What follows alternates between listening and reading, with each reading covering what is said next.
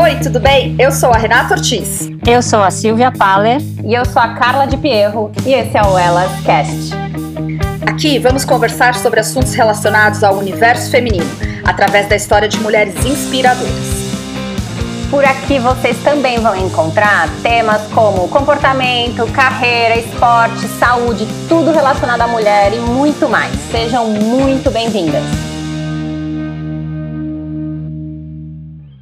Pois muito bem, estamos aqui para mais um episódio do nosso Elas Cast. Eu, Renato Ortiz, estou aqui com a Silvia Paller, com a Carlinha de Pierro. Oi meninas, tudo bem? Como vocês estão? Oi Rê, oi Carla. Oiê, tudo bem? Tudo jóia. E hoje a gente tem uma convidada muito especial, né? É, vou contar uma historinha aqui da nossa convidada. O sonho dela de criança sempre foi ser ginasta, ir para as Olimpíadas. Descobriu seu amor pela corrida num intercâmbio nos Estados Unidos, fazendo high school. Mãe de três filhos, não imaginava se tornar empresária do mundo esportivo. Ela é maratonista sub 3 horas. Esta é Marina Roveri, uma das sócias da Lauf, loja de roupa esportiva do universo feminino. Seja muito bem-vinda, Marina. Muito obrigada por estar aqui hoje com a gente no Elascast.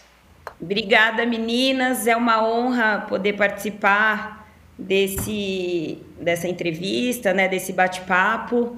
É, acho que todo mundo que é mulher sabe aí a dificuldade de ser mulher, empreender e estar tá nesse universo masculino, né? Então, acho muito legal essa iniciativa de vocês.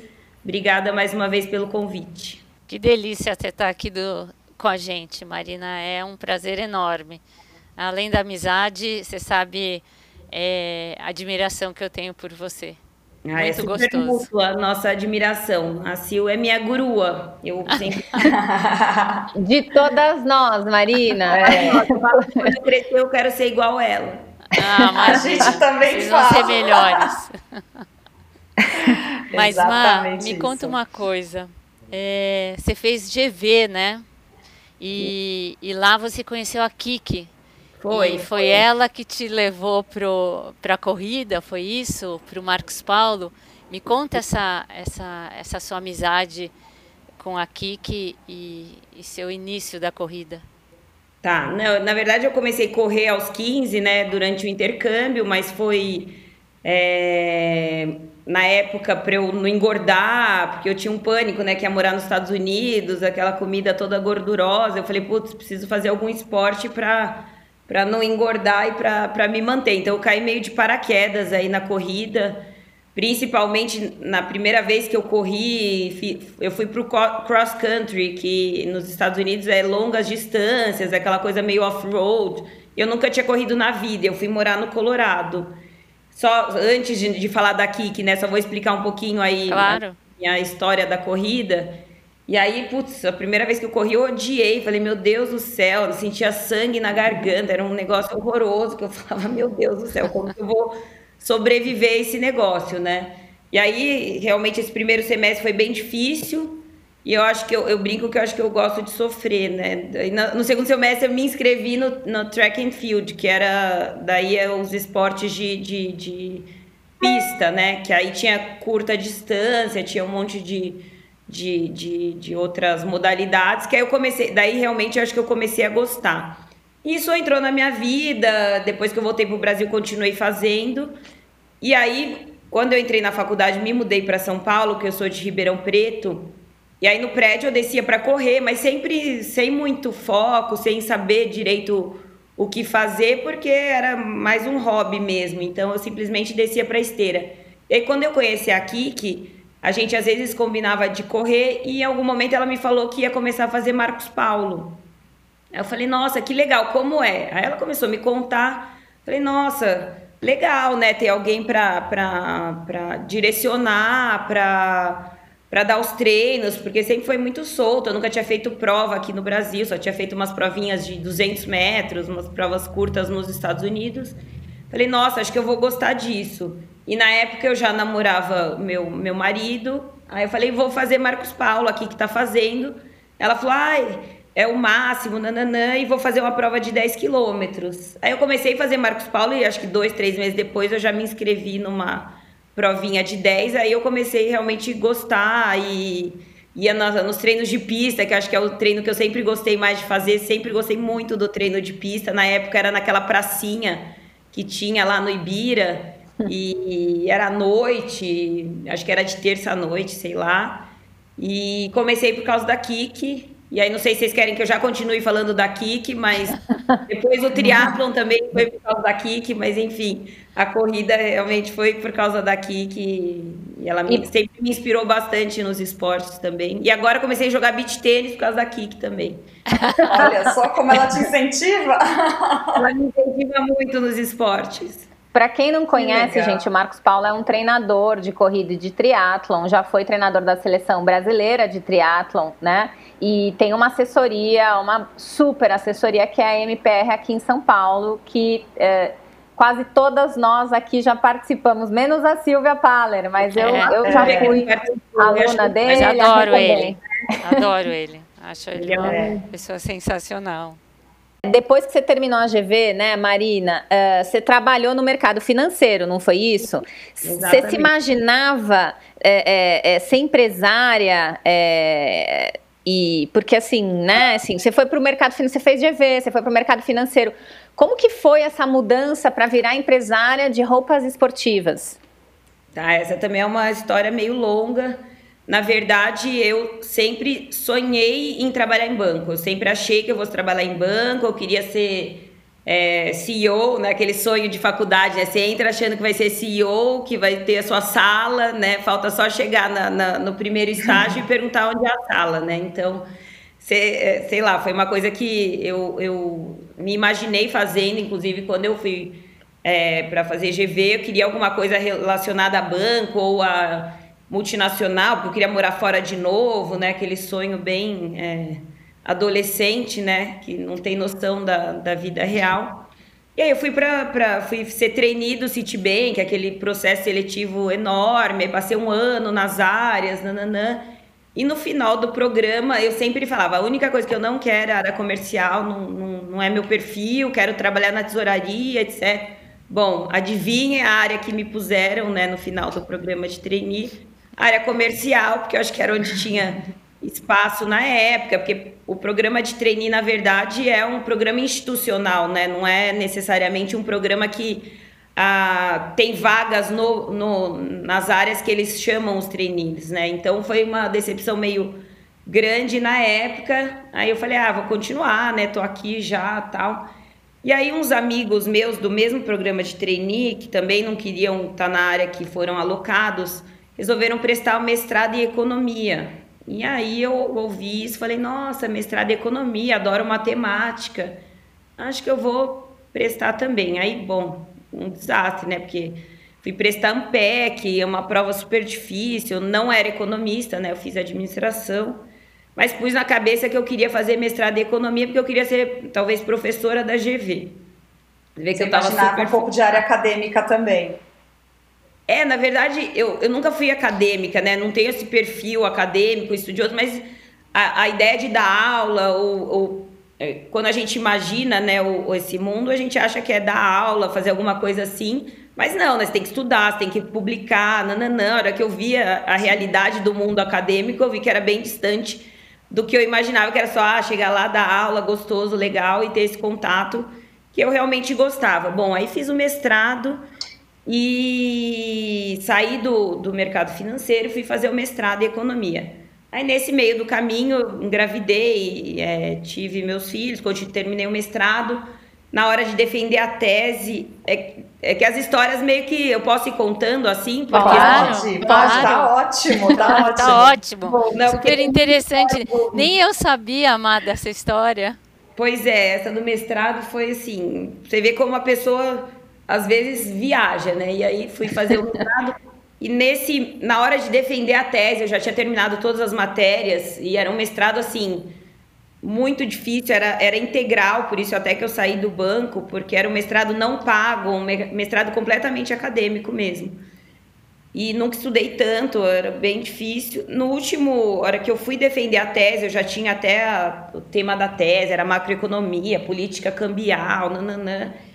A Tati Loureiro, na época, Freire, ainda não era casada, me chamou para fazer um negócio de sapato com ela.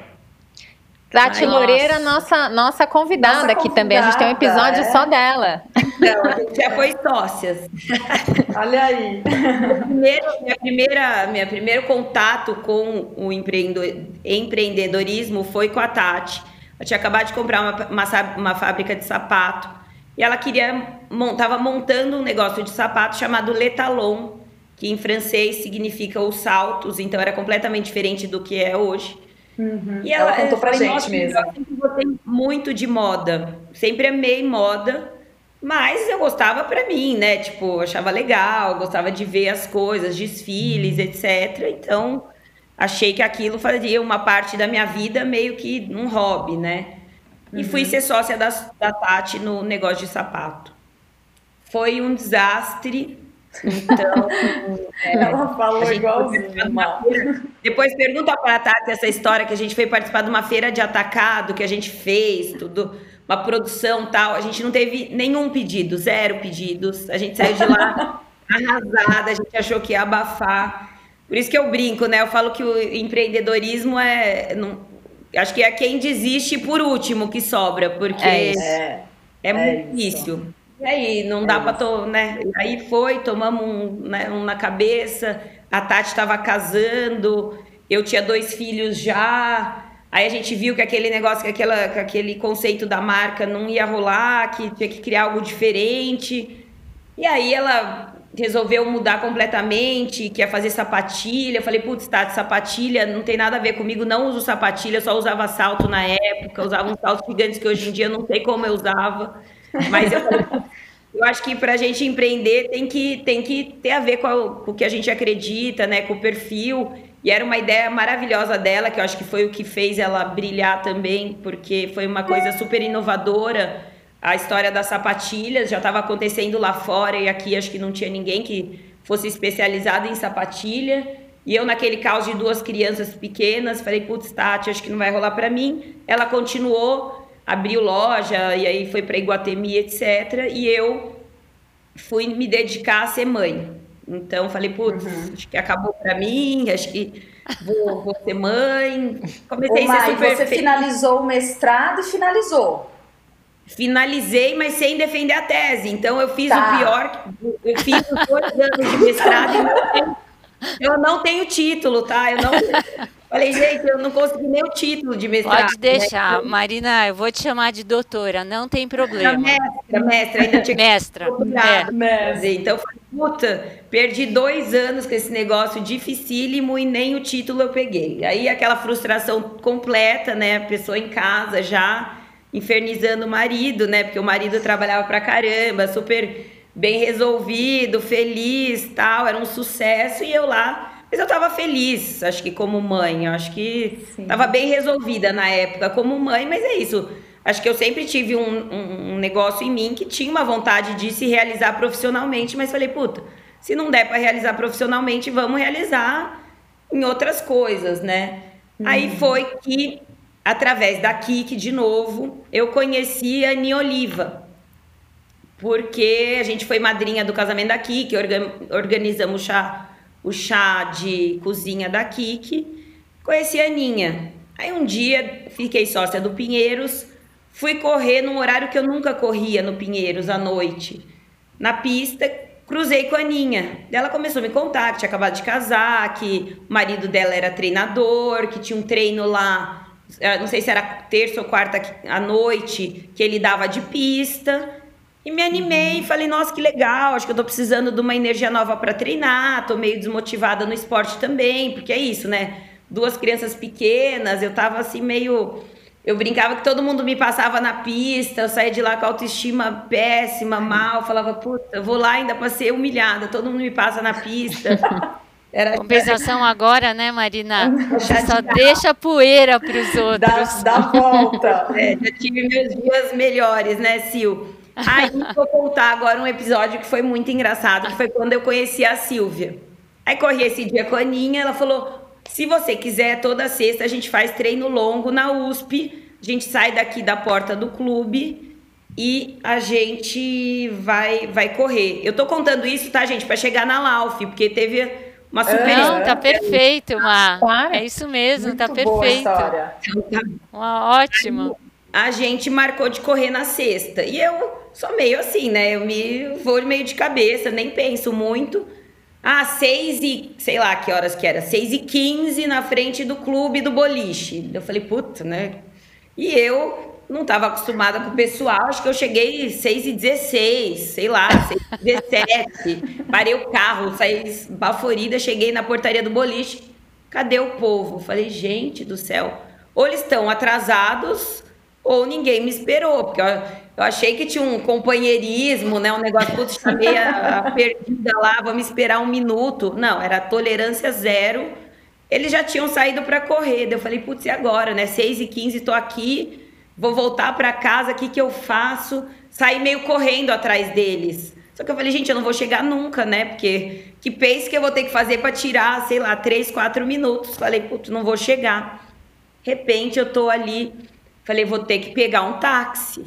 Só que eu tava sem dinheiro, sem nada. Saí assim, despreparada. Eu tinha pessoa despreparada. Eu lá no, no, no treino querendo participar.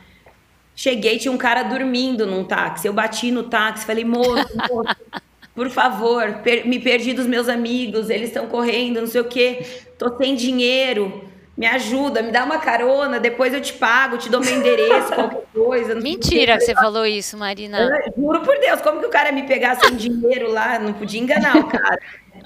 Então, aí o cara falou, não, pode deixar, te levo. E o cara tava dormindo, ainda acordei o cara. Aí ali perto do jockey, falei, nossa senhora. Falei, moço, por favor. Ele me levou. Aí eu falei, ó, vamos indo, a hora que eu cruzar com ele, você me deixa lá, depois qualquer coisa eu te dou meu telefone, meu endereço, eu te pago depois. Aí ele, não, pode deixar. E eu sem celular, sem nada. Aí, de repente, tô ali na Avenida do Jockey e vejo umas pessoas correndo. Falei, moça, é ali, ali. Aí me largaram, o cara me largou no meio do treino e falou, não, não vou te cobrar não, pode ir e tal, porque foi pouquinho também. E o cara foi um fofo, Ai, me fofo. possibilitou conhecer minhas super amigas hoje em dia. E cheguei lá no treino, eu querendo matar no Eliva, né? Que eu falei, pô, a nega me chama, não me espera um minuto. Não sei se ela achou que aparecer, sei lá.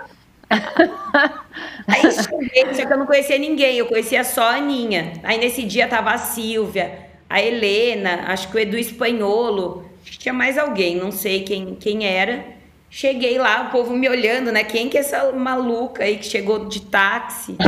Não, foi aí, muito engraçado. Meninas, obviamente, morri nesse treino, né? Fiquei super para trás porque eu não corria no ritmo delas. lembro que eu fiquei toda uhum. orgulhosa. Falei, nossa, hoje eu corri só com Iron Man, não sei o quê. Tempo longo, achei o máximo ter corrido com elas. E aí foi. E aí conheci a Aninha, aí comecei a me dedicar mais nos treinos para poder acompanhar o pessoal. Ela começou a me chamar mais para os treinos, comecei a chegar antes, né, para os treinos, vi que não tem tolerância mesmo. E aí dessa amizade, a gente começou a fazer prova, nananã. E um dia a gente conversando, putz, esse universo masculino, não sei o que, tudo preto, e a gente sempre gostou de ir diferente, tá colorida, nananã. E aí que surgiu a Lauf, de uma, de uma, uma ideia de. Você estava fazendo alguma coisa de triatlo com a Aninha ou era só. Você, a Aninha era sua parceira de corrida? Não, na época eu mal corria. Tinha um bebê, eu tinha um bebê uhum. de oito meses no dia desse ah, treino aí. Tá. Tá, uhum. Mas aí, obviamente, eu entrei nessa turma e eu falei, nossa senhora, agora preciso fazer. Mas vou contar. E depois eu já tinha uma bicicleta, que na época, também por causa da aqui que começou a pedalar, Aí ela falou, vamos, eu vou fazer um, um troféu Brasil, né? um troféu em, em, Santos. E acho que ela queria nadar e correr. Aí eu tinha comprado uma bike, eu fui fazer um revezamento com ela, isso antes até. Só que minha bike estava lá aposentada, era uma bike antiga até. E uhum. não, eu não pedalava mais, não fazia nada. Aí depois desse treino que eu comecei a conhecer todo mundo, comecei a treinar com a Aninha, aí foi na época até das 10 horas, eu comecei a achar legal tal. Só que eu só corria e malemar corria, né? Ainda nem corria bem. E aí eu comecei a treinar mais para poder ir nos treinos, porque só passava vergonha lá, né? E aí eu, com a Aninha, a gente falou, putz, então vamos começar a fazer manguita. Ela usava no triatlon e na época eu usava na corrida, porque eu nem, nem uhum. triatlon fazia. Conta o que é manguito para as pessoas que não é, sabem, lá. gente, porque acho que quem não é da corrida e do ciclismo não sabe o que é manguito. Pode deixar. Na verdade, é, o manguito é uma manguinha que os ciclistas usam para esquentar ou para proteger do sol. E é, é uma manga que você abaixa justamente na bike para facilitar, né? Porque aí você você não precisa tirar, né, e guardar, então ela é de super fácil uso e ela é, é, um negócio super prático, né? E aí no, depois eu comecei a usar até na corrida, porque eu acho super prático, né? Não ter que amarrar uma blusa, né? Só a manguinha, uhum. tá frio, você coloca, esquenta, abaixa. Então a Lauf nasceu desse manguito de caveirinha, que a gente adorava, ah, caveirinha na época. Sucesso. Eu tinha de caveirinha, de caveirinha de coração. Desse tamanho, né? Oi? É. Eu tinha de caveirinha de coraçãozinho, era muito ah, fashion, então, gente, era muito legal. Aí Lauf, não sei se vocês sabem, significa corrida em alemão. Aí a logo, que era o triângulo, são os três esportes do triatlo. Então realmente nasceu de uma demanda própria. A logo, na época, tinha o desenho dos três esportes. Não sei se vocês lembram que dentro do uhum. triângulo, uma nadando, era super poluído, uhum. né? Era um negócio desse tamanho enorme tinha o Lauf, um triângulo enorme também. Porque a gente falou, putz, precisamos fazer um nome grande para chamar atenção, para as pessoas verem e, e procurar esse negócio. Então a gente queria é, esses, né, alguma coisa diferente para treinar e para ficar mais feminino. E aí criamos esses manguitos e depois a regatinha para combinar com o manguito. Uhum, e aí, nessa época, que todo mundo. Vocês lembram o meio Ironman de Miami que todo mundo se inscreveu? Lembro. Eu já estava amiga da Silvia, daí eu falei, ai, Sil, que legal esse, esse meio. Ela, nossa, você corre super bem, nem corria nada bem. Você devia ah, fazer não. bem, não sei o quê. Eu, eu só corria. corria muito não já, né, Sil? Muito. Super muito. óbvio, né, se inscrever no meio Ironman. Mas acho que como eu estava nessa turma, eu queria participar, né, e ser parte dos Ironmans, eu falei, nossa, acho que é minha chance. E aí eu me inscrevi no, no meio Ironman de Miami, foi aí que eu comecei a treinar também, porque até então eu só, só corria. E aí e... veio a Lauf, né? Só começou numa coisa super pequena, meio que vendendo para os amigos, porque tinha uma produção mínima, acho que de 20 peças que tinha que fazer, a gente tinha que desovar. E aí a gente começou a oferecer para as pessoas e a gente viu que tinha um, um business super bacana e, e inexplorado aí no, no, no caminho, né? E, a gente sabe que a sua sócia hoje é a Ana, né? É, outra E não mais a Aninha Oliva. Conta essa transição, como foi é, da Ana até hoje, né? E parece ser uma amizade, uma, uma sociedade muito sólida, muito bacana entre vocês. Muito, na verdade. Não gente... que com a Aninha não seja, mas a gente quer saber aí essa transição. Tá, não, a gente brinca que a gente foi escolhida. Porque, na verdade, a Ana, minha sócia atual, era amiga da Aninha. Elas fizeram faculdade juntas. E aí, Nossa, época... que. É. Parece e... uma novela o, o Elas Cast, né? Não, não gente, porque a, a Aninha também já foi. É a Ana, nossa... né? É. Porque a Aninha já foi, a Tati foi, a Má agora, falta a Ana, mas é a próxima.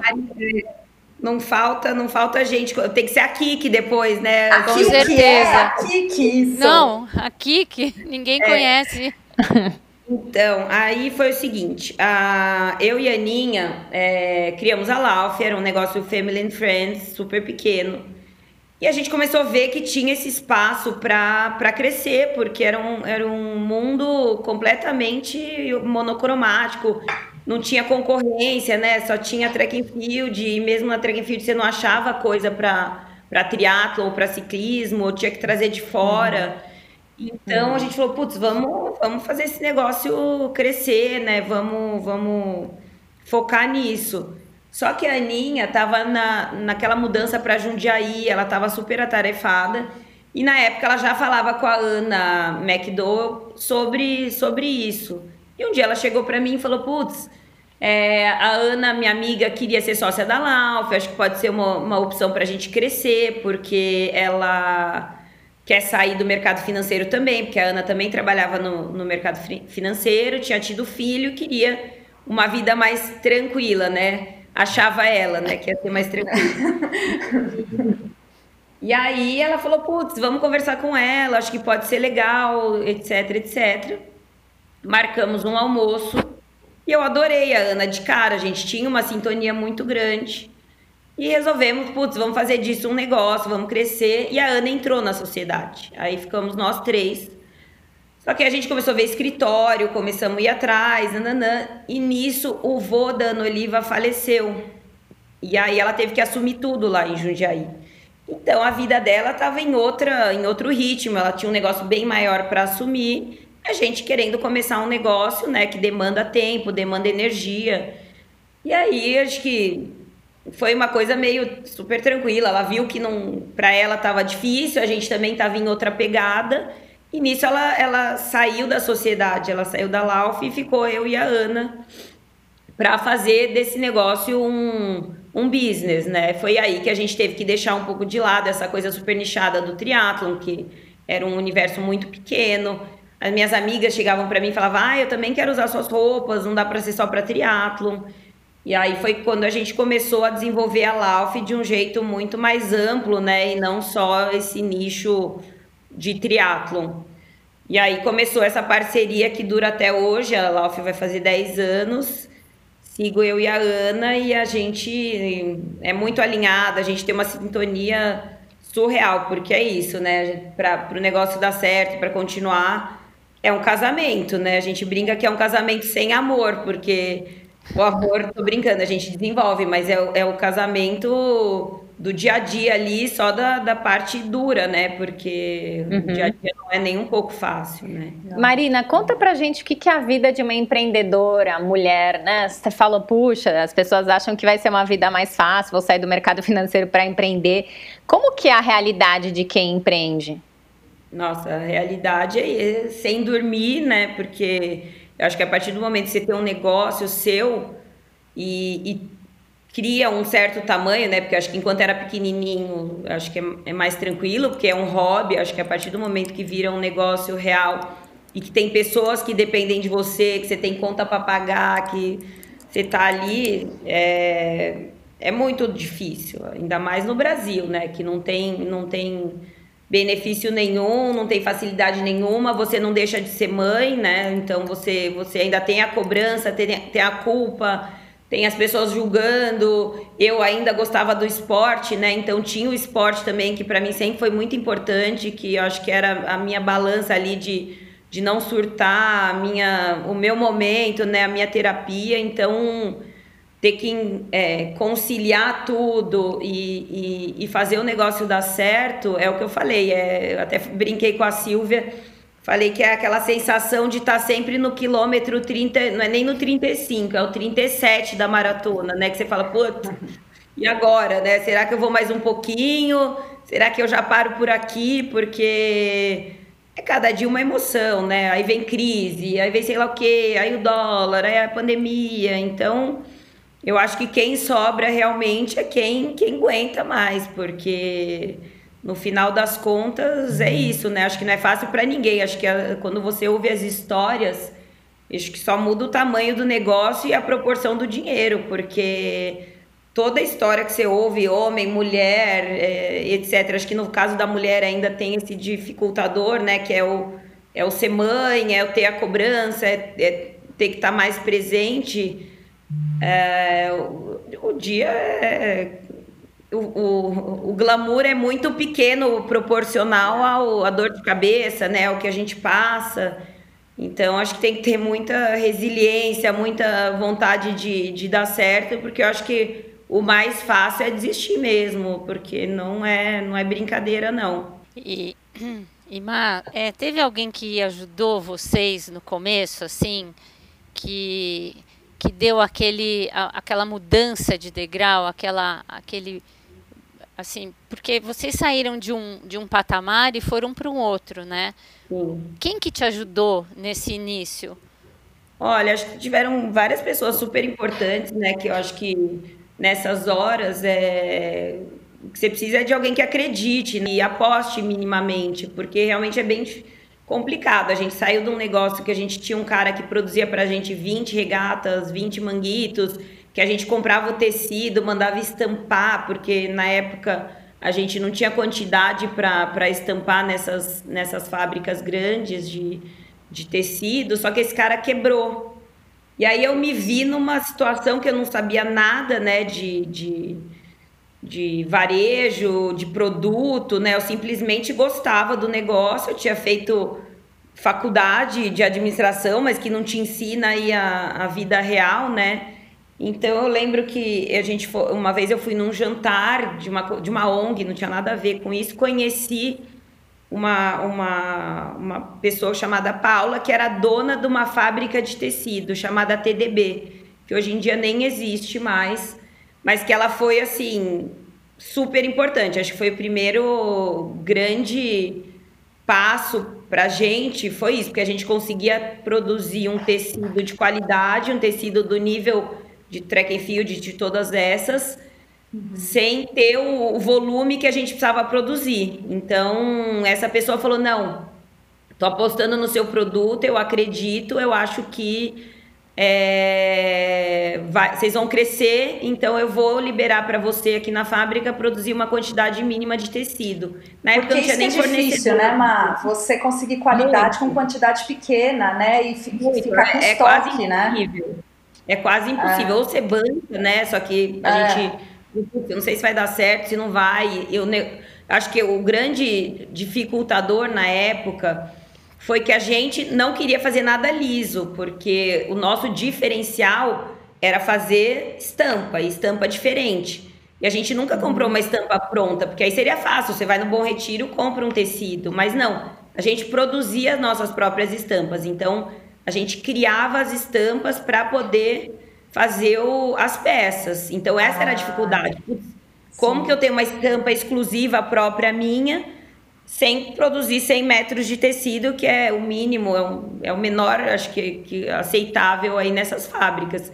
E essa certo. pessoa apostou e comprou a briga, como ela era dona da fábrica, falou: ah, eu vou, eu vou fazer para vocês. Eu falei: ah, então, by the way, eu tô sem fornecedor, eu tô sem quem faz, quem produza para mim também. E aí ela deve ter pensado, putz, as negras estão sem nada, né? Elas têm só a marca. e ela me apresentou uma pessoa chamada Bruna, que tem uma confecção super grande, uma fábrica grande que produz para grandes marcas, ASICS, é, é, Puma, etc. Ela falou, fala com a Bruna, que acho que ela pode te ajudar. E na hora eu liguei para essa Bruna, ela me atendeu na hora. E eu adoro gente assim, porque é difícil, né? Ainda mais nesse, nesse business, as pessoas têm um outro timing, não é igual a gente que ah, tá online, responde na hora, não sei o que. Ela falou: não, se quiser vir aqui amanhã, eu te recebo. Eu fui nessa fábrica dela, chamada ORV, no dia seguinte. Imagine uma pessoa que não sabe nada, eu não sabia o nome de tecido, que até então era um negócio minúsculo que esse cara produzia tudo pra gente. E não existia mais isso. E eu falei, putz, se eu quiser continuar nesse, nesse business, eu vou ter que aprender. E ela, sim, ela faltou desenhar para mim, de verdade. Ela me ensinou a diferença de poliéster para poliamida, de um tecido para o outro, o que, que dá para fazer, o que, que não dá. E também, era uma fábrica que o mínimo eram 300 peças por modelo ela chamou o pai dela na, na, no dia, lá na sala, seu Oswaldo, que até hoje é um quase um pai pra gente, que ele até chama a gente de filha. Ele falou: Olha, menina, eu vou, eu acredito no seu produto, eu vou liberar 30 por modelo para vocês, mas você vai me prometer que você vai, em algum momento, você vai produzir mais. Mas eu, eu aposto em vocês, eu acredito no produto, acho que vocês têm uma ideia muito boa e vou fazer para vocês. Então, foram. Que né, legal, uma. Essa família, umas, né? Os anjos da guarda, assim, né? É, sim, anjos da guarda. Eles acolheram a gente, é. apostaram e com certeza, se não fosse eles, a gente não teria dado o próximo passo, porque não ia ter como, sabe? E Marina, é, você contou um pouco do, né, da sensação de fracasso empreendendo ali na loja de sapatos, você está contando de pessoas que te ajudaram. O que, que você acha que foi o diferencial para a Lauf? Deixar de ser uma coisa só de amigos, que as amigas iam lá e compravam manguito de você, para ser uma loja que tem em grandes shoppings, para ser um, né, uma loja respeitada e lembrada quando a gente fala de esporte feminino? Eu acho que é a ousadia. A gente nunca teve medo de, de fazer o diferente. Porque talvez se a gente tivesse entrado, putz, eu quero concorrer né, com a Track and Field, com a Nike, sei lá o quê. Acho que a hora que você se acanha e você busca um lugar que já existe, acho que é muito mais difícil, porque você está sempre ali na sombra, você vai estar tá sempre tentando fazer o que o cara faz já muito melhor que você, né? Ele já tinha um produto estabelecido, um produto maravilhoso e a clientela dele. Então eu não, eu não nasci para roubar o cliente de alguém ou para fazer melhor que alguém. Não, eu nasci para ocupar um nicho que não existia e que ninguém fazia. E eu acho que é isso que as pessoas têm que buscar e, e, e bater no peito e, e, ousar e fazer um negócio que você acredita. Acho que a partir do momento que você faz um negócio que você acredita e que você vê que tem um espaço, eu acho que essa é a diferença, entendeu? Então eu nunca quis e eu nunca, na época, pensei que eu pudesse ser uma marca maior ou que eu fosse sair desse negócio do Family and Friends, porque eu, a gente fez um negócio realmente pra, pra gente. A gente brinca que parece uma história meio, né, de contada, assim, mas não, foi uma demanda própria, a gente queria Sim. realmente ter esse produto que não existia. E a gente bateu no peito e falou: putz, vamos fazer uma calça inteira estampada? Vamos, dane-se se, se ninguém gostar, vamos, vamos usar. Então acho que foi a ousadia mesmo. É, porque... É, vocês criaram um produto super autêntico, né? Na verdade. Super assim, autêntico. Porque acho que foi vocês isso. faziam ocupar o lugar de ninguém. A gente é, criou. Exatamente. Conta pra é, gente, faz um pouquinho uma propaganda da Lauf, onde vocês têm loja, como que isso é, cresceu, quantas quem lojas? foram as, as influenciadoras, quem veste Lauf? Certo. Então, na verdade, a gente criou para a gente surgiu com, a, com, o intuito de ser uma marca digital mesmo. Quando começou a dar certo, né? Começou a crescer, etc. A gente falou, putz, vamos, vamos focar no site, o custo fixo é mais baixo, é, não entendemos no, nada de loja, não vamos ter loja em shopping, vamos para o site. E aí a gente começou vendendo, não sei se vocês lembram, a gente vendia pelo Facebook. Eu criei um Facebook para a Lauf. A Renata, que tem os manguitos mais antigos, deve ter comprado uhum, ou via alguma amiga ou Facebook, porque era como a gente a gente vendia. E aí a gente falou, putz, vamos, vamos assim. Aí em algum momento chegou uma pessoa de Cuiabá e falou: "Vocês fazem franquia?" E a gente tinha feito já um estudo de viabilidade com a Xerto, que é um cara super especialista em franquia. A gente falou, putz, legal, vamos ter isso na manga, porque quem sabe em algum momento, dado que é um negócio que, que é diferente, vai, vai aparecer gente. Sempre apareceu muita gente, mesmo quando a gente era muito pequeno, querendo saber para abrir loja ou para vender, porque a, a Track Field sempre teve muito sozinha, né, no, nesse mercado. Então, quem era cliente da Track Field via aquele potencial, falava, putz, não tem uma Track Field 2, né, para abrir loja, para ser franqueado, e apareceu essa pessoa chamada Ana também. Então, a gente tem muitas Anas na nossa história, querendo abrir uma Lauf em Cuiabá e perguntou se a gente fazia franquia. E a gente, é o que eu falei, a gente sempre foi meio ousada sem saber o que vinha pela frente. Fazemos sim, a gente faz franquia sim. Só que a gente não tinha nem loja na época. tem a menor Aí, noção, três a gente faz. Depois... Hã? A gente não tem a menor noção, mas a gente faz, né? É, a gente até tinha o projeto da Xerto, mas é isso, é diferente na prática, né? Mas é oh. o que eu falei, nunca faltou ousadia pra gente. Exato. A gente falou, fazemos sim. Aí nisso, foram umas, umas, coisas que conspiraram. Uma pessoa que estava ajudando a gente no atacado conhecia essa pessoa de Cuiabá, que tinha uma franquia das Salinas lá. E ela falou: não, ela é super boa, nananã, tem Salinas já lá. A gente falou: putz, vamos, vamos abrir então em Cuiabá. Três meses depois, a gente estava abrindo nossa primeira loja em Cuiabá, que não era nossa. A gente nem tinha loja própria. E na sequência, eu vou só encurtar, tá? Porque tem, gente, se eu for contar aí todas as histórias da Lauf, tem uh, milhares. Aí, nesse meio do caminho, apareceu o Iguatemi, para a gente abrir a nossa própria loja no Iguatemi. E aí, tudo que a gente tinha pensado de site, etc., foi por terra, né? Porque a gente viu que era importante, a gente já fazia muito bazar, fazia umas vendas lá no, no nosso escritório, era um sucesso. A gente falou, putz, vamos abrir no Iguatemi. E aí acho que foi outro turning point importante, foi quando a gente abriu no Iguatemi, que deixou de ser uma loja de fundo de quintal de Family and Friends e acho que Iguatemi São Paulo sempre teve um peso muito grande, né, para as marcas, para entrar aí no, no, no circuito. E aí a gente começou a vender no Iguatemi, na sequência veio o Shop Together, esses sites grandes, né, procuraram a gente. A gente começou a fazer atacado também. Eu tô resumindo bem, tá, gente? Nesse meio do caminho teve tá. muita coisa que aconteceu. A tá gente ótimo. começou a fazer atacado. Aí hoje em dia a gente faz bastante atacado, a gente vende em quase 50 multimarcas no Brasil. A gente tem loja no Iguatemi São Paulo, a gente tinha no Rio de Janeiro, no Leblon, a gente fechou na pandemia porque a gente não sabia né, o que, que ia acontecer, era a nossa loja própria também. Aí temos franquias, uh, Campinas, Curitiba, Fortaleza e Teresina.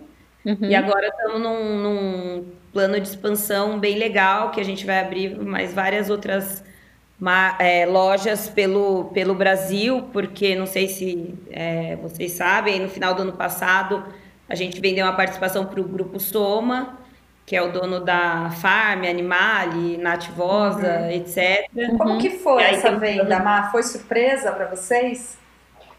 Foi, porque foi no meio da pandemia, não, não surpresa, né? Porque aí, é, quando começa uma negociação, duram meses, né? Mas quando uhum. eles procuraram a gente, foi, foi bem surpresa, porque a gente não estava vendendo, né? A gente estava no meio da pandemia, a gente estava crescendo, mas ainda não estava pensando em vender ou, ou, fazer nada parecido. Não foi a gente que pôs a marca à venda, nada. Foi um banco de investimento que procurou a gente. Acho que porque o segmento na pandemia também se destacou muito, né? Que eu acho que é o que as pessoas começaram a usar e... e... Gente, eu só usei roupa de ginástica. Alguém aqui então, colocou alguma outra roupa durante não. a pandemia? Não. Exatamente. Não. É. Né? Era só roupa só. confortável, calça confortável, legging, moletom. Então a gente cresceu muito ano passado e eu acho que esses grandes grupos começaram a mirar esse segmento que até então estava meio de lado, né? Uhum. Então, a gente teve essa, essa oportunidade de, de crescer, né? Porque chegou, chega uma hora que o nosso limite de, de capital, de know-how também, ele fica uhum. meio estagnado, né? Chega uma hora que você já não, não sabe muito como fazer, e esses grupos mudam a vida, né? Porque eles têm um, um, um, tamanho que tudo é muito mais fácil, mais rápido, mais eficiente, né? Então que a gente tá legal, tá com... Marina. E o fato deles se aproximarem de vocês não dá uma sensação de que, cara, o que você estava fazendo era bem feito, porque para um grupo com esse know-how querer a Lauf, né? É, como que você se sentiu com essa aproximação? Não, com certeza. Acho que a gente falou, putz, né? A gente existe. Acho que, inclusive, quando a gente começou as conversas, né? A gente perguntou, ah, como vocês chegaram na gente? Acho que eles até imaginavam que a gente fosse um pouco maior do que, do que a gente era. E eles falaram não, porque a gente ouviu falar, a gente foi atrás de marcas é, desse segmento e, putz, é uma honra, né? Você é, acontecer e, e, ser lembrado num, num, num, universo, né, com tantas marcas, com, com tanta gente aí uhum. bacana. Então, eu acho que foi legal. acho que a gente está no caminho certo e chegou nossa vez, né? Porque não é, não eu é acho óbvio, que a? Lauf, né? eu não sei, eu tenho a impressão que a Life, a Lauf, desculpa, é que a minha clínica chama Life, aí eu falei Life, é Life. eu tenho disso, eu tenho a impressão, quando eu vejo a Lauf assim, eu tenho a impressão que por mais que tenham tantas coisas no mercado, a Lauf ela é um pouco diferente, ela tem uma autenticidade, ela tem uma personalidade, assim. Eu acho que começou com essa história que você nos contou aqui da, da, da estamparia, né? Da, mas tem alguma coisa que eu não consigo conectar com outras marcas, e eu acho isso muito legal, porque assim a gente pensa é, numa track and field ou numa outra, essas marcas se conectam, um liso, mas a Lauf tem alguma coisa que eu sinto que é diferente, assim, eu, eu não consigo é, é, é comparar muito com outras. É, essa é a impressão que eu tenho, tá? Como usuária. Sabe é a minha impressão, gente, que tem um tom de sofisticação, tem uma autenticidade, é esporte Sim. e é conforto, mas tem um detalhezinho de tem que parece que você tá arrumada, né? É, com, é. Com, com as coisas da Lauf. Eu não, bom, eu não sei se é isso que vocês é. queriam vender, Marina, mas é essa a impressão que me dá. Estamos falando de usuária. Eu acho que é, é, bem isso. A gente fica até feliz quando, quando a ideia que a gente tem é captada, porque é difícil, né? Muitas vezes você fala, putz, vou fazer isso, vou fazer aquilo, e aí você atinge um público diferente ou uma ideia diferente. Na verdade, o que, que é o conceito da Lauf, que a gente sempre, né, depois que a gente resolveu expandir, que saiu do mundo do, do triatlon, é o Fashion Meets Performance. Então a gente fala que na Lauf, primeiro que você vai estar diferente de todo mundo. Então a gente tem esse quê de querer ser diferente. Então, cada coleção a gente fala, putz, como que a gente vai se reinventar agora? Porque a gente não pode cair na, na mesmice. Eu acho que a, a pessoa que busca a Lauf, que entra na Lauf, ela já busca uma coisa mais ousada e mais diferente. Não que a gente não faça o básico, né? A gente hoje em dia tem uma linha completa de básicos, até para misturar, né, com uma ou com outra uhum. peça, porque às vezes a mulher não é tão ousada, não quer sair da cabeça aos pés diferente. Então a gente faz essa, essa, essa brincadeira, né, que a gente brinca que é o mix and match, que aí você pode compor até por valores, né, para não ser tão caro ou por ousadia ou etc. Mas que a gente quer que a mulher ela é o mesmo conceito, acho que desde a época da criação do manguito, que a mulher ela vai estar tá bonita e diferente e, e, feminina. Se ela quiser ir na, na, na escola buscar o filho, se ela for correr uma maratona, se ela for fazer um Ironman, então a gente gosta de dar, passar isso para a mulher, que ela ali ela vai estar tá diferente. E eu acho que um pouco disso, dessa sua sensação, Renata, que, que tem essa coisa diferente, que a gente não se inspira em outras marcas esportivas, apesar de eu uhum. amar, eu sou super fã, né, da inovação que tem na Nike, né, da Stella McCartney para Adidas, né, eles fazem coisas maravilhosas mas até porque muitas outras marcas se inspiram né, na Lululemon, nessas outras marcas esportivas, a gente se inspira no mundo da moda. Então a gente ah, se inspira nos desfiles, nas passarelas. Então o que, que a gente faz? A gente tenta trazer um pouco da, da passarela ou da moda para o mundo esportivo. Por isso que é, é, as peças são mais diferentes mesmo, porque a gente não, não Teve uma vez que a gente resolveu fazer um top que tinha na Lululemon, que era um top de tiras atrás.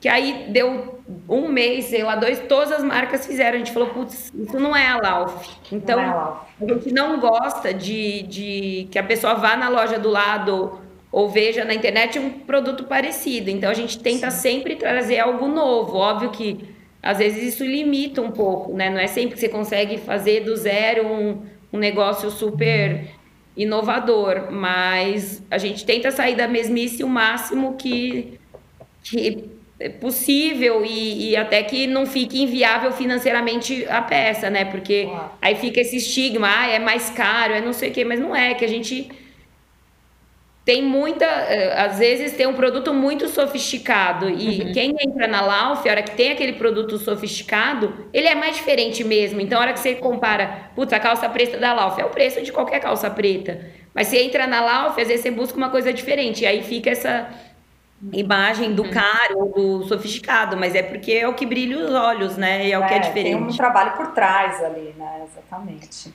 E uma, Marina, muito legal. Que... Super, super. Eu ia perguntar que conselho que você daria para as outras mulheres que desejam empreender ou que têm interesse de começar nesse ramo, seja da moda, é, esportiva. É, que, que, conselho que você daria para essa mulherada? Coragem. Coragem e porque no final das contas, acho que é isso, não dá pra, não dá desistir de primeira. É isso, eu mesma, putz, tentei o um negócio de sapato, a própria Lauf, né? Todo mundo tem altos e baixos e é isso, acho que a sensação que é um pouco esse parênteses, né, até meio bobo com a maratona, é isso, você tem uns momentos ali que você fala, putz, não vai dar, eu vou parar, eu vou andar, eu vou não sei o quê, nananã, e no final das contas é uma delícia, aquela sensação que acho que ninguém tira de você, né, que que é da realização, da conquista, etc. Mas o caminho é muito duro, então não, não dá para desistir, não dá para baixar a cabeça ou, ou, parar no primeiro não, porque vão ter muitos. Cada dia é uma emoção, né? Eu acho que a, a, você tem que realmente querer muito e talvez se a pessoa te mostrar o fim e, e falar tudo que você vai ter que passar ali para chegar no fim, talvez você desista antes. Então é melhor às vezes não saber, né? E meio que não, como a gente é. foi, porque é. foi muitas coisas inesperadas e que talvez se eu soubesse o que, que ia demandar ali, talvez eu realmente não tivesse nem continuado, porque a, a vida corporativa é mais garantida, né? Ela é mais ela é mais uh, segura, né? Tem uma segurança.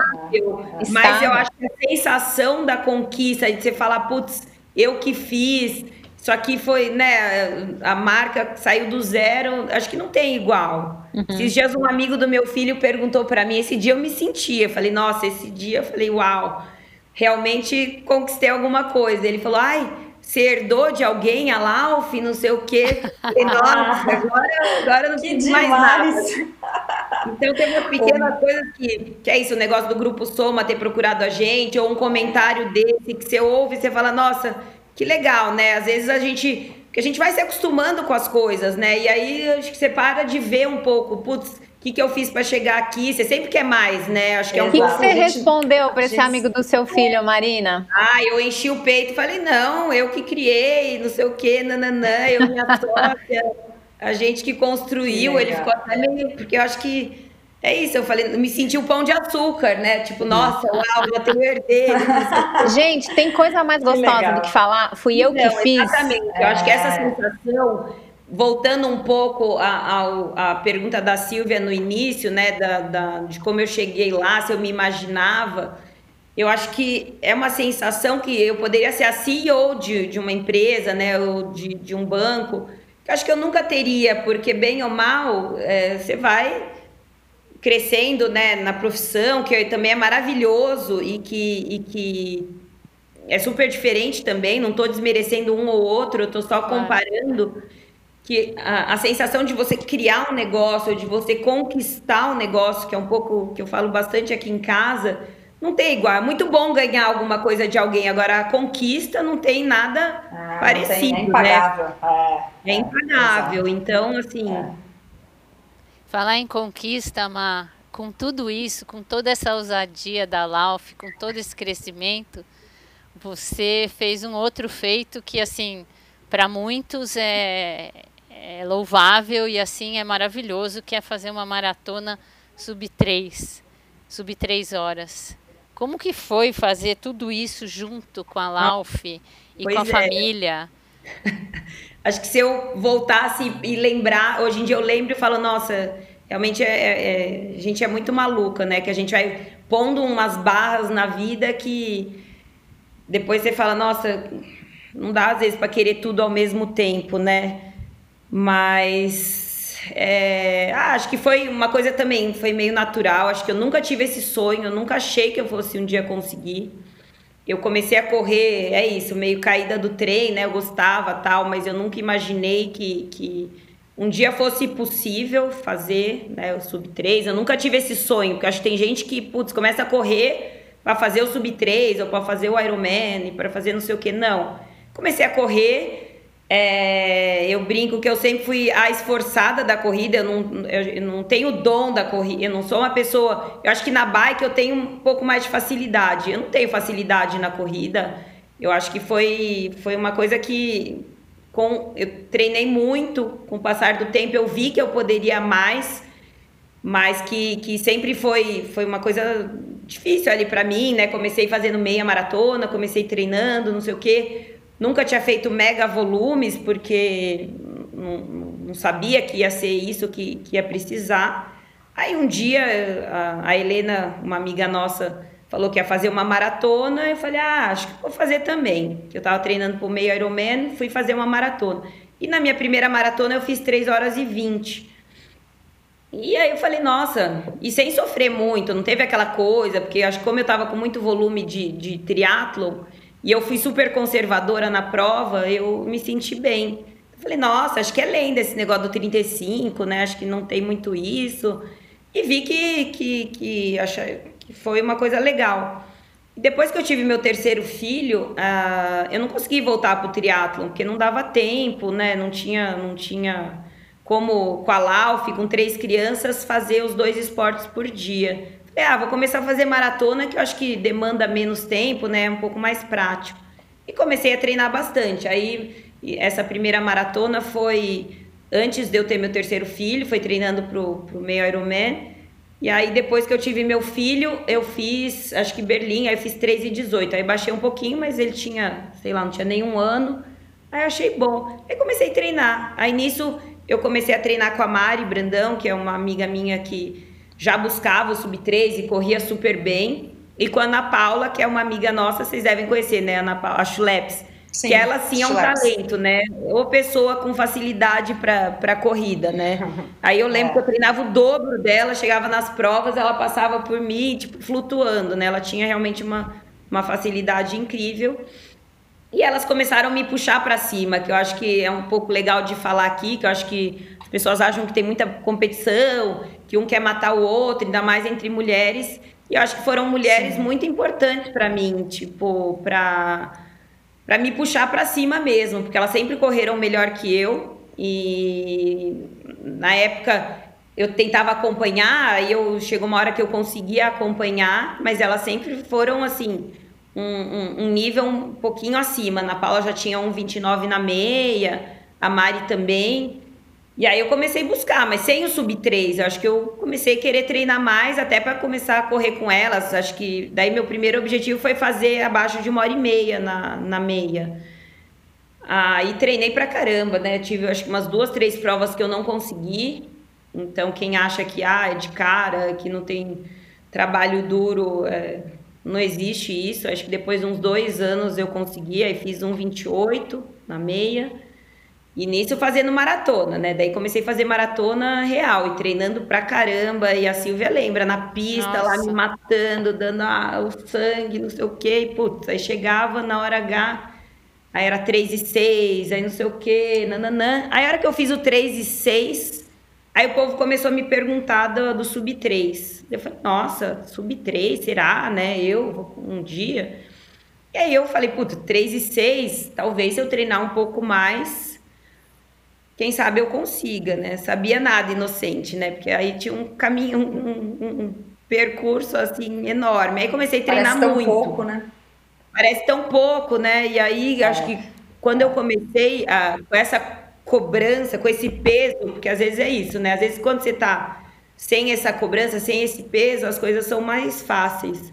Foi mais Aí eu lembro que a maratona que me marcou foi uma que eu fui fazer em Mendoza, que falaram que era descida. Eu, eu fiz falei, ah, essa, Má. Ah, então. Fiz. Não sei se você foi a mesma Minha primeira. Isso foi sua primeira? Eu só tinha feito maratona do Ironman. Aí ah. eu fui ah. fazer essa. Então, ah, a gente fez no mesmo ano, eu acho. Foi no mesmo ano? Acho que foi o primeiro ano não, que eu fiz, que ninguém é, sabia não foi do que o Marcos Paulo levou um monte de gente para fazer a meia? Foi, então, é, também. foi isso aí. Foi então, foi a primeira maratona que eu parei. Eu nunca tinha parado uma maratona, nunca. E nunca tinha ido tão mal. Eu tinha feito, dado uma quebradinha em Boston um ano, mas eu nunca tinha parado uma maratona. E essa maratona eu fui, acho que foi a primeira que o Marcos Paulo me chamou para conversar, para falar de sub 3, não sei o que, nananã. E aí eu comecei com essa, com essa coisa do sub 3. Eu fui, essa eu fui para tentar fazer o sub 3. Gente, no 37 eu devia estar, tá, sei lá, ia fazer 3 e 3, 3 e 4 na maratona. A hora que eu vi no, no 37 que não ia dar o sub 3, me deu um negócio ali. Eu falei, gente, eu não vou continuar essa prova. Aí Nossa. minha cabeça bloqueou, porque vocês que fazem prova longa, eu acho que 80% é a cabeça, porque o treino todo mundo faz meio similar, né? Quem faz direito. E minha cabeça deu um blackout. Eu falei, chega de sofrer, não, não quero mais, não, não sei o quê. Também pedi uma carona, tinha um, um senhor lavando um carro na garagem. Eu cheguei para ele, porque não tinha como parar essa prova, você lembra? Não, e, não tinha é, então, gente, lá a gente correu 40 quilômetros no nada, sozinho, né, Mar? Nada, Aí, nada, sem os nada. Os dois últimos quilômetros entrava na cidade, mas 40 quilômetros sozinha, né? É impressionante. Sozinha, sozinha. Agora, Marina, o seu exemplo, assim, é, é para eu escrever, tá? E mostrar para todos os meus pacientes é, amadores, né? Os atletas, é. porque é isso, quando o foco tá muito no resultado, se você ah. identifica que o resultado não vai rolar, não tem motivação suficiente. Não tem, não tem. E aí eu vou te contar um pouco por que isso foi importante para o meu sub-3 Que aí eu peguei esse senhorzinho, ele me levou com um carro vermelho, ele era policial, depois descobri, eu entrei num carro aleatório né, nessa cidade. Cheguei no hotel com um carro vermelho, com um senhor. Falei, gente, que loucura foi essa? Né? Depois eu paro para pensar. E aí, o meu marido estava me esperando para correr o último quilômetro comigo, só que eu não cheguei nunca. Aí a Mari, minha amiga, estava lá também, a Mari Brandão. Meu marido que correu com ela, falei, ó, oh, ainda te salvei, ainda liberei até o marido para correr com você, porque se ele tivesse corrido ele não teria corrido com ela. E depois me deu uma ressaca moral tão grande, mas tão grande de eu ter parado, que eu falei, gente, as pessoas vibrando de ter terminado a maratona, a outra de ter feito sei lá quantas horas. Aí eu olhava, eu me senti tão mal que eu falei, gente, eu ia fazer o melhor tempo da minha vida, mas não era o bastante porque não era o sub 3, então que, que horror, né? Tipo, podia ter ganhado um troféu, porque a Mari que estava atrás de mim ganhou um troféu. Eu falei, nossa, eu podia chegar em casa para os meus filhos com um troféu que ia ser o máximo. Aí eu falei, que exemplo que eu tô dando para os meus filhos? Como que eu volto de uma prova e falo que eu parei porque eu parei, não é que eu machuquei, eu não tinha desculpa para dar. E as pessoas me perguntavam, e acho que quando acontece isso, as pessoas querem uma desculpa que você dá. Eu podia ter inventado, ai, doeu minha panturrilha, ai, não sei o que, que eu já vi muita gente fazendo, né? Que ok sim, também. Sim. Mas, gente, eu não, eu, não, eu não conseguia. Falava, gente, travou, parei, foi a cabeça, me, me deu um bloqueio, porque eu vi que. E eu parei uhum. de buscar o número. Aí eu cheguei até pro Duda, eu liguei, sim. meu treinador na época era o Duda Blay, liguei para ele falei, Duda, eu não sei se eu quero continuar fazendo maratona. Eu não quero isso para mim, essa, essa pressão, essa cobrança. E a pressão era minha, tá, gente? Não era de uhum. ninguém. Acho que a pior de tudo que a gente pode é, é a pior, né? É a de nós mesmos. Porque eu falei, gente, foi horrível a sensação, não é isso. Eu perdi total a. Nossa, eu fiquei assim mal. Eu fiquei acho que uma semana sem correr, que eu falei, gente, que horror. Isso foi, acho que abril. Aí eu tava inscrita em Chicago. 2019. E eu tava inscrita. E, gente, já fazia dois anos que eu tava treinando assim, pesado. Fazia dois anos que eu tinha feito 3 e 6, tá? Só pra que o povo acha ah. que é assim, né? Do dia para noite, é. fazendo volume de 90 quilômetros por semana. No ano de 2019, eu corri 3 mil quilômetros. E... e trabalhando na LAUF, cuidando de três filhos. de três filhos, cuidando de três. Casada, né? Ainda tinha o marido em casa, não, não dá para abandonar. E eu falei, gente, eu não, não, para mim não vai rolar assim. Aí eu falei, quer saber? Eu vou treinar para Chicago. Aí comecei a treinar, mas eu falei, eu quero, eu não vou mais buscar esse número, porque para mim é, é muito ruim essa sensação. Ai, desculpa, isso aí acho que foi 2000. Agora eu tô fazendo, não sei se foi 2018 ou 2019, porque depois teve Nova York que eu fiz sem pressão, aí fiz 3 e 7. Falei, não, eu não quero esse, esse negócio, eu quero fazer leve. E aí teve Chicago, que eu treinei. Gente, eu treinei pro sub-3, tá? Não, não, tem esse negócio, ai, aconteceu e não é que deu PR, não é que deu RP. Não tem isso, tá? Pelo menos para mim, nunca teve. Eu sempre treinei muito, às vezes não dava e uma outra vez dava, porque no final das é. contas é isso. São poucas as provas que tudo dá certo, né? Eu acho que quem fala isso, não sei o que acontece. A maioria dá mim, errado, né, Mar? A Algumas dão certo. Errado. A maioria é, dá errado não, mas não sai dentro dos nossos não planos. Quem faz prova longa é assim. Às vezes você teve um problema no dia anterior, putz, sua cabeça não tá legal, às vezes você Sim. teve uma lesão no meio do caminho, mas enfim, treinei de novo para Chicago, acho que, né, pela quinta vez que eu tava treinando já, era isso, era treino porrada, saía de lá engatinhando toda, toda semana, um puta volume. Tinha dias que às vezes eu dava uma corridinha, a segunda corrida no dia. Que eu falei, ah, já tentei intensidade, não rolou, já tentei sei lá o que, não rolou. Vou tentar o volume agora, porque é o que tá faltando. Ô, e aí, você se machucava muito com esses volumes todos? Nunca me você machuquei, eu nunca me machuquei. Ai, que nunca legal. me machuquei. Uma vez uma lesão no pé, que eu fiz, que eu fiz Londres com essa lesão, que foi ruim, tive dor tal. Eu tenho um ossinho extra no pé, mas eu, eu tenho uma, uma, uma base boa muscular. Então, como a Sil é. falou, eu quis ser ginasta. Então, eu fiz uhum. ginástica olímpica, apesar de nunca ter sido boa. mas eu tenho uma, uma, uma estrutura muscular desde criança que acho que me ajuda muito. Eu sou alongada, eu fiz balé, então eu nunca lesionei, mas volume mesmo eu fiz acho que dois anos. Eu não, não fiz a vida inteira esse volume todo porque acho que o corpo realmente não aguenta. E aí eu fui uhum. fazer Chicago. Olha como são as coisas. Um mês antes, eu e a Mari, a gente fazia todos os treinos juntas, a gente estava super. Né? Aí a gente fez o sub-40 juntas, a gente fez 39 na prova do clube, que era outra meta que eu também nunca tinha sonhado conseguir. E foi no meio do treino, com, tendo feito 30 na sexta, fizemos no, no domingo, eu e ela juntas. Então, sempre uma puxando a outra, uma ajudando a outra.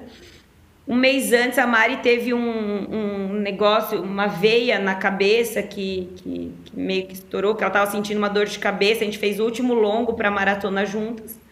Ela estava com essa dor de cabeça e ia fazer uma, um exame. Aí no dia, à tarde, ela me ligou, falou: Marina, podia ter morrido, não sei o que, tive um negócio na cabeça tal. E no final ela não foi para Chicago. Eu fui sozinha. Então, putz, foi, uma, foi um mixed feelings, assim, né? Porque a gente tinha treinado tudo junto, feito todo o ciclo, então foi um. Só que ao mesmo tempo eu falei, nossa, agora eu tenho a obrigação de, de representar bem as meninas, porque elas não estão indo tal. E foi a primeira prova que meus filhos me assistiram, porque até então eles nunca tinham me visto correr, nem chegar, nem nada. Eles só viam o troféu em casa, a medalha em casa, nunca tinham me visto. Aí fomos para Chicago, eu, meu marido e as crianças, e ele combinou que ia estar tá lá no, naquele finzinho em Chicago, sabe? Antes daquela subida que já é a, a chegada. E que para mim acho que foi o que, o que salvou e o que fez eu, eu, eu terminar, não terminar, mas talvez conseguir o, o sub 3, porque é isso, chega um certo momento, né, que eu acho que é duro para todo mundo, que você tá ali no limite, né? Ninguém ninguém tá sobrando. Então, Aí eu só lembrava deles, eu falava, não, não posso andar, eu tenho, não pode acontecer de novo o que aconteceu comigo lá em, em, em Mendoza. Eu não posso parar, então se não der o sub 3, eu tenho que acabar de qualquer maneira, porque meus filhos estão aqui para me ver, não dá para ter esse papelão de novo. E aí eu fui segurando, e meu Garmin é, em Chicago, ele erra muito, né? Então eu não, eu não sabia se ia dar ou não, porque às vezes é um ajustezinho ali, aqui, e estava ali no limite. Eu fui ver que dava realmente a hora que eu passei por eles e, e, e eles gritando, tinha cartazes, depois eu mostro a foto para vocês, todos, cada um com cartaz e gritando, não sei o quê.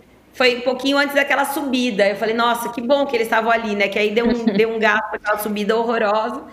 E aí cheguei e, e, e deu, acho que 2h59 e 24, alguma coisa Uau, assim. Mas Uau. Tinha uma motivação Gente, é. especial, é, né, Marina? É. Tinha um contexto muito diferente, tinha os seus filhos na chegada te motivando, tinha você representando as suas amigas, né? Então, Sim. olha o contexto, como ele, ele ajuda na performance, né? Como é importante olhar para o processo, muito. curtir o processo, aproveitar todos esses efeitos motivadores. Sim, não, com certeza. E, e até passar pela experiência de Mendonça e Total. se autodescobrir, é, ver, ver um pouco de fora o que, que aconteceu com você e o que, que você pode mudar dali para frente, né? Então você vê que o desafio da. Teria sido outra. É. Você vê é. que o desafio da maratona se mistura com o desafio do empreendedorismo, é, procurar ajuda, como você procurou com com, com aquela fornecedora, de não ter medo de pedir ajuda, né? de ver outras soluções. Você vê, você estava fazendo é, velocidade, aí foi atrás do volume.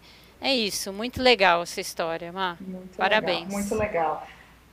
Olha, foi muito legal essa nossa parte que você falou sobre maratona, porque essa temporada a gente tá falando sobre empreendedorismo né, no mundo esportivo, mas era inevitável a gente não falar sobre essa história sua da maratona. Assim, para quem tá ouvindo a gente, gente, fazer uma maratona sub três horas é muito difícil. Uma mulher fazer uma maratona sub três horas é um feito grandioso pouquíssimas mulheres é, corredoras amadoras como a Marina, como eu, a Carla e a Sil, tem esse, tem esse número, né? Então, uma, olha, parabéns Parabéns pela sua jornada na Lauf, parabéns pela sua jornada como empreendedora e parabéns é, na, na, sua jornada na maratona, sabe? Eu acho que as coisas é, é, uma simbiose, né? Eu acho que a sua dedicação como atleta, ela passa na sua vida profissional, né? Na sua vida é, como mãe e parabéns, uma história linda, assim. E para encerrar o nosso, nosso episódio aqui, a gente gostaria de trazer um momento que é o momento Elas Inspiram, Mar. No momento Elas Inspiram, a gente te pergunta se existe alguma figura feminina que te inspirou a chegar até aqui, se em algum momento da sua vida foi muito importante, conta pra gente. Olha, eu acho que eu tenho algumas figuras em alguns segmentos, né? É difícil personificar uma, uma pessoa só. Acho que a Sil é uma Ai, é minha gurua. Eu, Ai, uma... que ela... Ai, que linda, gente! Marina! Porque ela sempre foi muito importante. Eu sempre, ela sempre me ajudou muito. E eu acho que é difícil no esporte realmente a pessoa te olhar com admiração e, e te incentivar. Geralmente é isso. É um quer matar o outro, um quer não sei o quê, um quer o. Né? As pessoas não, não torcem muito a favor. E a Sil é uma pessoa que sempre torceu muito. Ela me mandava mensagem: Nossa, você tava linda na pista, porque às vezes você não ouviu, né? Às vezes você não ouviu de ninguém. E as pessoas acham que você ouviu de todo mundo, mas não. Vira e mexe, ai, como você corre bonito, não sei o quê, você corre bem. E ela começou a falar isso antes de eu correr bem. Então, eu acho que me, me, me motivou muito, até porque eu falava, nossa, ela, ela acha que eu corro bem, então vou. vou não, Ai, não Marina, que emoção né? você falar acho isso para que... mim. Não, mas é verdade, é. eu sempre chamei de guru, eu acho que é um exemplo, assim, muito legal de ver a mulher ali conquistando espaço, de não se afrontar e você teve né, já problema de saúde, não sei o que, estava lá no Ironman, então é um exemplo de força que eu acho. Não conheço vocês o suficiente, meninas, para dizer, né? Renata, Carla, admiro também, mas a, a Sil realmente para mim foi. Ela sempre me ajudou muito, me apoiou muito, torceu sempre. muito a favor. Sempre. E, foi, foi um exemplo que eu, que eu realmente quero seguir, que eu vejo que dá para ter longevidade, longevidade no esporte, né? Que dá para fazer. Eu também mãe de duas filhas, super bem casada, com Norba, que a gente adora. Então, eu, eu realmente quero crescer e ser como você. Não sei se ainda vou fazer um Ironman. Adoraria, é um sonho que eu tenho, mas não sei se vai, vai vai Marina, dar aí, né? Ela minha, emocionada a minha mesmo, Ela, ela tá também é nossa fonte de inspiração. É. Ah. Depois dessa, Silvia Paller, a gente é encerra é... esse episódio com essa é. notícia. É. Marina, foi.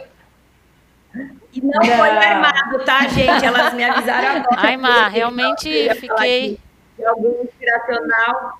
Mas ela realmente, do fundo Nossa, do meu Má. coração, uma pessoa que me inspira muito, guerreira, forte, exemplo de mulher sempre com um sorriso no rosto, que nunca vi reclamar de nada e que eu acho que vem é aqui isso, em casa, vem, vem aqui em casa. Está sempre para uhum. baixo. Ela tem uma energia que é incrível. Quem não conhece a Sil, conheça, porque ela sempre traz o melhor aí das uhum. pessoas. Ela sempre tem uma palavra boa uhum. e um sorriso para dar. E é, isso para mim não tem, Exatamente não tem preço. A gente sente o mesmo aqui. É isso mesmo. Muito. Total. Não é verdade? E olha, gente, eu tenho mais um monte de história para contar. Fechado. Se vocês quiserem tomar com o almoço. Vamos. Fechado. A gente adora isso. Aqui é. eu Gente, hoje a gente entrevistou a Marina Roveri. Ela é a dona da Lauf, criadora, junto com as suas sócias. Contou um pouquinho do Sub 3 na maratona, de como que é empreender como mulher e todos os desafios e como é importante ter coragem. Marina, foi muito bom ter você aqui com a gente. Espero que a sua história inspire outras mulheres. Obrigada, meninas. Obrigada ah. pelo convite. Mulheres, é isso aí. A gente tem que se unir. E não uma querer, né? Sufocar a outra. Acho que é sempre bom ter uma mulher forte por perto. Que é eu acho que sempre é traz o melhor de nós. A, a, a, a Silvia chorar, gente... tá? Só para você reparar Foi. aqui, ó. a gente, tem, aqui, a gente, gente, tem a nossa integrante ah. chorando. Ô, Má. Ai, Má. Como que a gente faz para te seguir, seguir a Lauf, seguir a Marina nas redes sociais? Ai, sigam a Lauf. Meu perfil, eu não posto nada de treino, então é meio boring, só posto criança e viagens. As meninas me seguem, sabem que não tem nada de demais, é um perfil normal, então sigam Lauf Sports, que lá tem um pouquinho da nossa realidade aí para que mostra um pouquinho da marca para Legal, pra um super beijo. Super obrigada. Obrigada, que história Má. maravilhosa. Teve até Beijo. choradeira. Aí, adorei a iniciativa de vocês. Foi Arrasem. muito legal mesmo, de verdade. Imagina. Muito legal. Obrigada, Beijo. Obrigada. Tchau, tchau. Beijão, tchau, tchau. Se você quiser saber um pouco mais sobre a gente e sobre as histórias incríveis das nossas convidadas, acompanhe a gente através da plataforma Spotify, plataformas de streaming e agregadores de podcast. Eu sou a Renata Ortiz e nas redes sociais você me encontra como arroba Renata Ortiz. Eu sou a Silvia Paller e no Instagram, arroba Silvia Paller. E eu sou a Carla de Pierro, no Instagram, arroba Carla de Pierro.